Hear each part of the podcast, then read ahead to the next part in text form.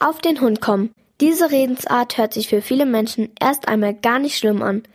Aber Menschen, die auf den Hund gekommen sind, geht es alles andere als gut. Es gibt verschiedene Möglichkeiten, diese Redensart zu erklären. Dazu müssen wir auf eine Zeitreise gehen, ungefähr 1000 Jahre zurück. Im Mittelalter war es üblich, gespartes Geld in Kassen oder Truhen aufzubewahren. Die Böden ihrer Kassen verzierten die Menschen mit Schnitzereien oder Malereien. Als Motiv verwendeten sie meistens einen Hund. Der Hund sollte die Kasse behüten und verhindern, dass Geld aus der Kasse gestohlen wird. Wenn Menschen also arm waren oder viel Geld verloren hatten, war wenig Geld in ihrer Kasse. Deswegen konnte man bei ihnen den Hund auf dem Boden der Kasse sehen. Sie waren auf den Hund gekommen.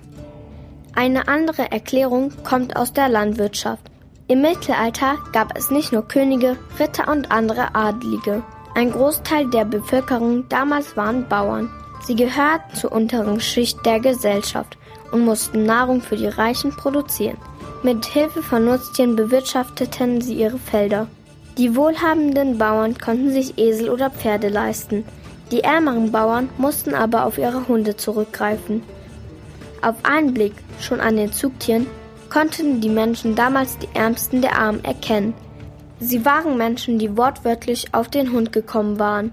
Das Sprichwort verwenden wir heute, wenn es Menschen schlecht geht oder jemand große Probleme hat. Inspektor Wirbelwort ermittelt. Auch dein Sprichwort. Schick uns eine Redensart, der er auf den Grund gehen soll, an radio@feuerwerk.de. D.